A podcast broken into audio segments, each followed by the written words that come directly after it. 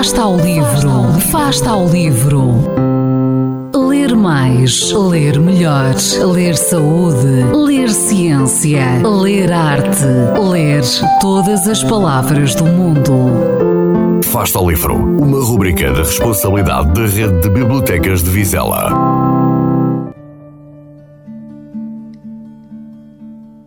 Depois do Made in America e Crónicas de uma Pequena Ilha, os leitores são agora levados a acompanhar Bryson, o autor, até a Austrália, que não só é o sexto país maior do mundo, como é a ilha maior do mundo, como ainda é a única ilha que também é continente e o único continente que também é país.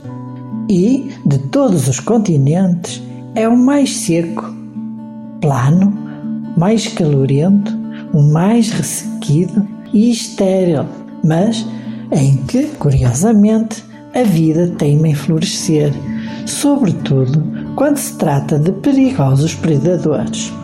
Há, de facto, na Austrália, mais coisas passíveis de causar a nossa morte das formas mais violentas do que em qualquer outro lugar do globo. Naquela estranha terra, a lagartinha mais fofa e engraçada pode deixar-nos em coma profundo num segundo e certas conchas do mar podem não só picar-nos, como também vir a correr atrás de nós para o fazer. Sempre com humor inigualável, Bryson conta-nos como escapou a estes e outros riscos mais clássicos, como nadar inadvertidamente no meio de tubarões, ou ser arrastado pela corrente marítima, ou ainda apanhar uma simples insolação.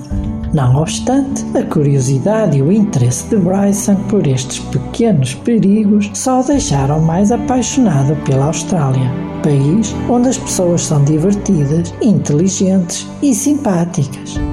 As cidades são seguras e limpas e quase sempre construídas em cima da água. A comida, bem, essa é excelente e o vinho é cada vez melhor. Pois bem, esta foi a leitura destas férias de verão. Quanto a mim, desafio-os também a ler Na Terra dos Cangurus, um livro de Bill Bryson, que fala então sobre a insólita Austrália, vista por ele, um escritor de viagens mais lido em todo o mundo. Boas leituras!